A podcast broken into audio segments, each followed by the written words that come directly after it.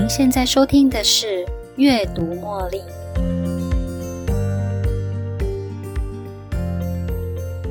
今天要跟大家分享的是十二个工具来克服内心自我小对话。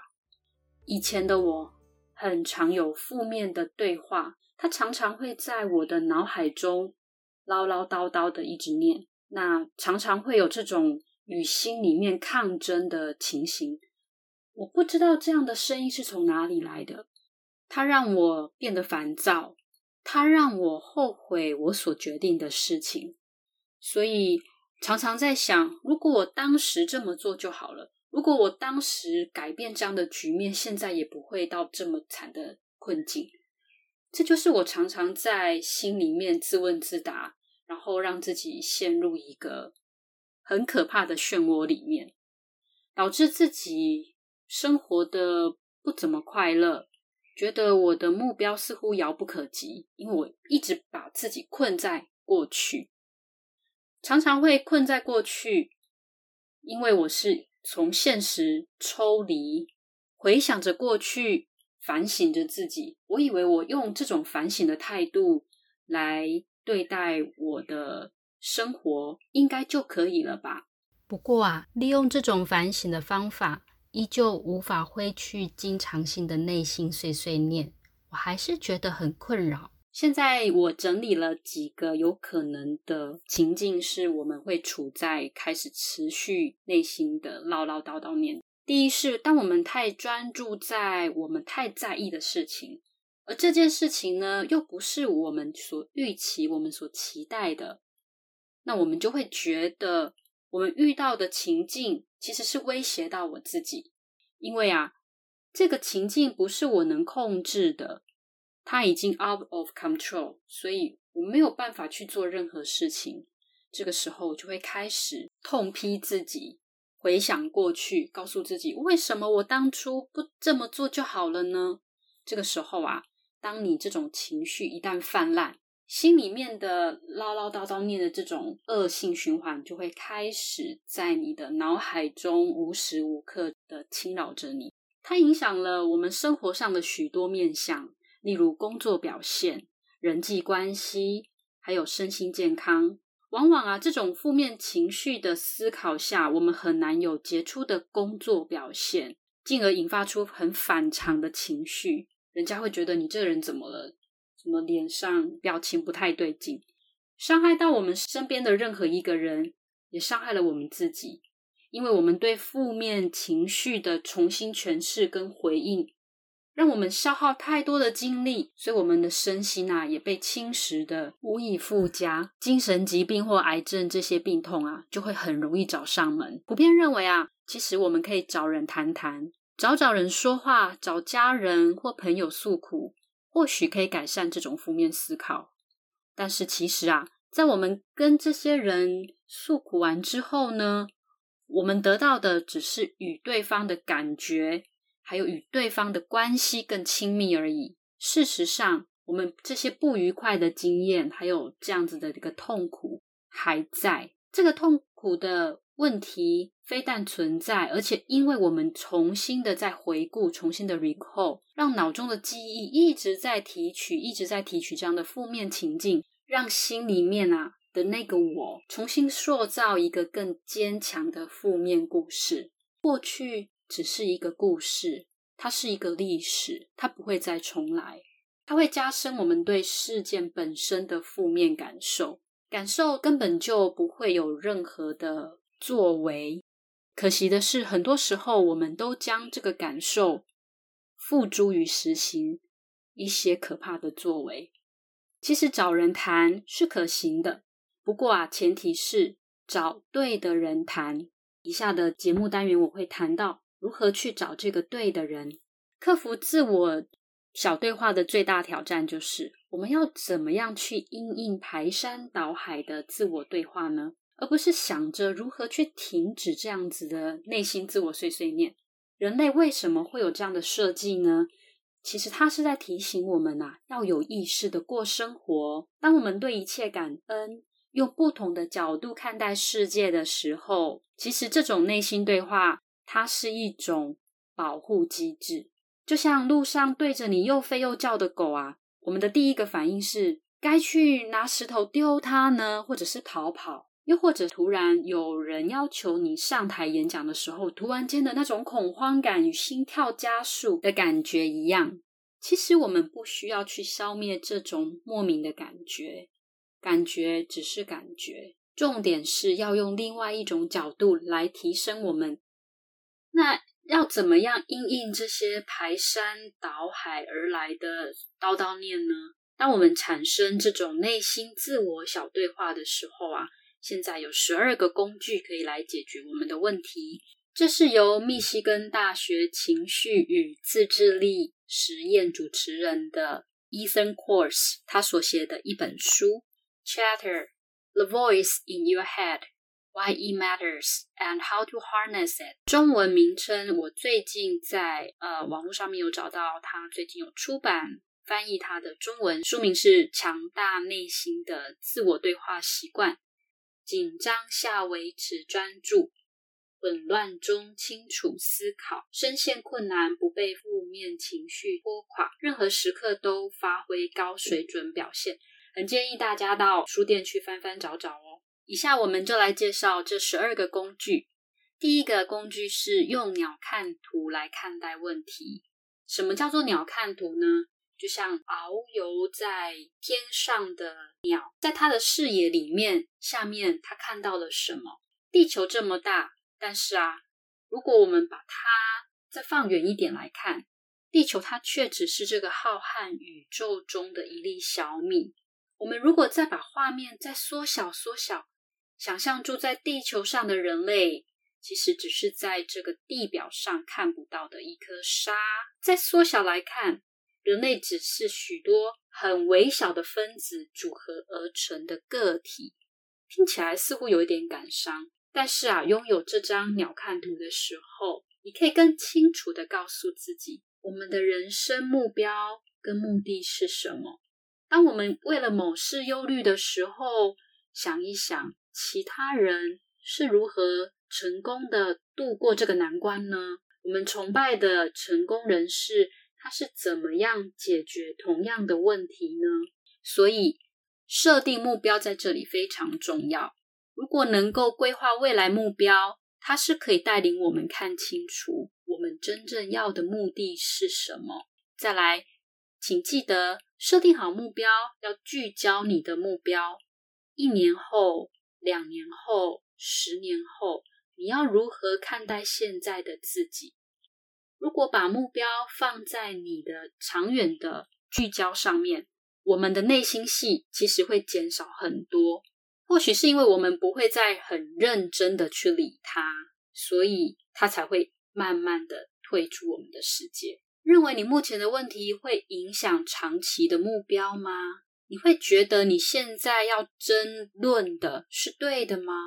留空间给自己吧，出去走一走，远离这个纷纷扰扰，让思绪沉淀一下，听一首好歌，做五分钟、十分钟的小休息。一直困扰你的答案，可能就会浮现在你的脑海。第二个工具，它是远距离的自我对话。远距离的自我对话呢，可以帮助我们退后一步看事情的角度跟我们所在的位置。这样的练习其实还蛮简单，我们很自然的跟我们内心的朋友说话。你可以说出来，叫他的名字，实际上就是你自己的名字。用这种方式来帮助我们对自己的觉醒。我们必须要醒来，才能改善内心的烦躁碎碎念。更进一步的。要过滤掉负面的杂讯，厘清问题本质跟你的思绪脉络，所以远距离的自我对话才可以慢慢理清你的问题本质。当你的朋友有同样的困境时，你会怎么样去帮助你的朋友呢？我们可以利用远距的自我对话，将这些的忠告应用在自己身上，想象他就是你的好朋友，告诉他你应该怎么做。工具第三是重新诠释困境，借着我们过去的美好画面或远距对话的方式，来重新诠释你的感受跟你的问题。大部分的资料证实啊，活在当下，它是有助于清理内心的纷扰。然而，当我们能够回到过去的美好的时候啊，如果将那一刻的美好再一次的经验，再一次的浮现脑海中，然后重新检视现在的不愉快经验，面对现在的问题，你会发现过去的美好经验还是可以帮助我们厘清现在的负面情绪。不过，记得当你回忆过去的时候，是要回忆美好时刻。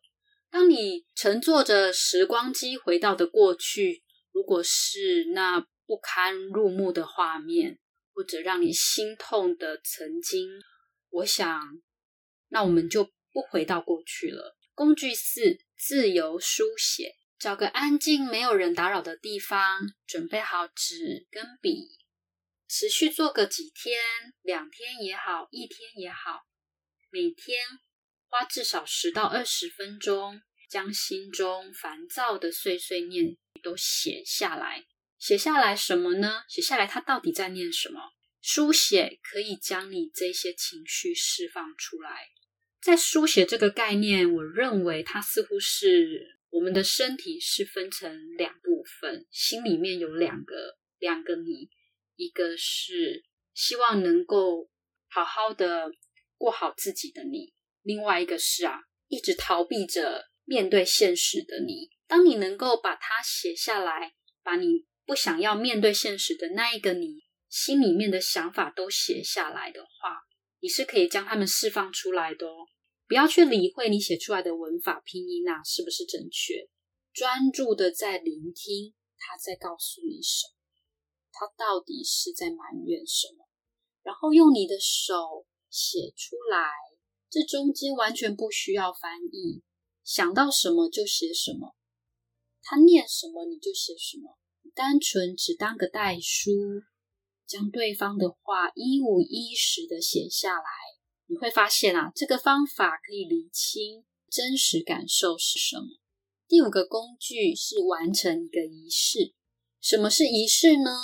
它代表着一个里程碑的开始或结束，它是人们特意的动作。仪式啊，让人们心里安定。当内心开始有了负面的想法时，完成一道让人安心的手续，它可以帮助你取得掌控权。人们赋予仪式特别的意义，是在告诉自己，最艰难的一天都熬过了，新的一天啦就要开始了。所以，它可以是每天的晨间祷告。它可以是每天早上一大早起床，先做洗脸刷牙的动作，或者是啊，每个晚上为孩子读床边故事，这都是一些仪式哦。想想看，你的仪式是什么？第六个工具是建立顾客团队。这里有一个学说啊，非常有意思，它叫做所罗门悖论。我们通常可以很清楚的看到别人的问题，并且提供建议，不过却无法厘清自己的问题，并且给自己建议。所以啊，我们可以找人谈谈你的困境。要找谁谈呢？不是每个人都适合当你诉苦的对象的。这里有几个必要的条件。第一，他是不是静下来倾听你说话，还是他一直急急忙忙想要插嘴呢？第二，他是不是够成熟到可以提供你忠告呢？第三，你的这个问题是他擅长的领域吗？第四，他能协助你看清楚自己的价值吗？第五。他能引导你正确的方向吗？我们其实啊，平常就要建立好你的顾问团名单。顾问团啊，大致可以分成两种：技术专业啊，跟私人团队。那每一种团队呢，各自选择三到五个人，作为解决不同领域问题的名单人选。技术专业团队顾问呢，专门替你解决工作、财务、学习、职场、生涯上面的问题。私人的顾问团队呢，可以让你在遇到家庭、人际、感情等这些软性问题的时候呢，提供协助。第七个工具，减少被动的追踪社群媒体。追踪社群媒体会导致自我批判、嫉妒心态，然后进而产生更多的负面小剧场对话。因为现在社群媒体已经成为我们生活的一部分，把它当成一种工具就好了吧？我们不需要二十四小时使用工具哦。使用这个工具有几个原则：第一，只参加有意义的社团；第二，关掉提醒。第三，设定每日固定的使用时间。第四，减少社群媒体的追踪跟使用时间。社群媒体就像真实的世界一样，有好人，有坏人，有好的环境，也有不好的环境。选择对你有帮助的人与环境，你才能自我提升。第八个工具是重新取得掌控权。试试看，我们走向厨房，将琉璃台清理干净。我们把碗盘擦干、摆正，将自己的房间的物品归位，列出购物清单。这些方式就好像是在整理自己内在的空间一样哦，整理的井井有条。借由外在环境的掌控，可以调整你内心的失控哦。再来，第九个工具是出去走走吧。用心重新看待你眼前的这一片绿野哦，在大自然的怀抱下，心里那个作恶多端的小恶魔是可以打倒的。它让你不敢面对这个多彩多姿的世界。当你来到造物主创造的美丽世界，小恶魔它会自动消失。诶不信你试试看。第十个工具是经历敬畏时刻。敬畏的力量，它会超越任何人们担忧的事，它会把人升华到更高的境界。有那么一刻，你会发现啊，你现在的担忧不足挂齿。每个人感觉不同，有些人啊是爬上喜马拉雅山山头的那一刻，有些人是回忆他的孩子踏出人生第一步的那一刻。有些人啊，是完成他人生中第一个重要作品的那一刻；还有人呢，他是凝视着花朵的那一刻，或是停留在艺术作品前的那一刻。这些都是我们可以经历敬畏的时刻。这样的力量让我们觉得造物主真是了不起，让我们重新拥抱世界，感觉自己的渺小与谦卑，学会感恩。珍惜我们所有的，是什么样的时刻让你有这样的感觉呢？下次遇到啦，记得一定要把它记录下来，让它成为打倒内心碎碎念的锦囊妙计之一。或者在你周边准备一个小小的空间，任何时候，当你觉得心烦意乱的时候啊，可以重新体验这种敬畏时刻的感觉哦。第十一个工具是相信的力量。相信是一种往前的力量。